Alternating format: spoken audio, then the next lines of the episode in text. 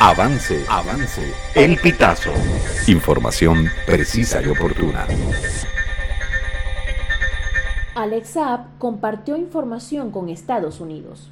Este dato fue revelado por Juan González, asesor para América Latina del presidente de Estados Unidos, al ser cuestionado sobre el canje que involucró a 10 estadounidenses encarcelados en Venezuela y al empresario colombiano. En 2022, los abogados de Saab dijeron en una audiencia en Miami que el empresario colombiano, nombrado diplomático venezolano por el gobierno de Nicolás Maduro tras su detención en Cabo Verde, colaboró con la Administración de Control de Drogas, ODEA, en develar y esclarecer casos de corrupción que involucran presuntamente al entorno de Maduro. La defensa de Saab dijo además que el empresario barranquillero acordó en encuentros con la DEA entregar millones de dólares en ingresos ilegales por contratos estatales obtenidos mediante corrupción.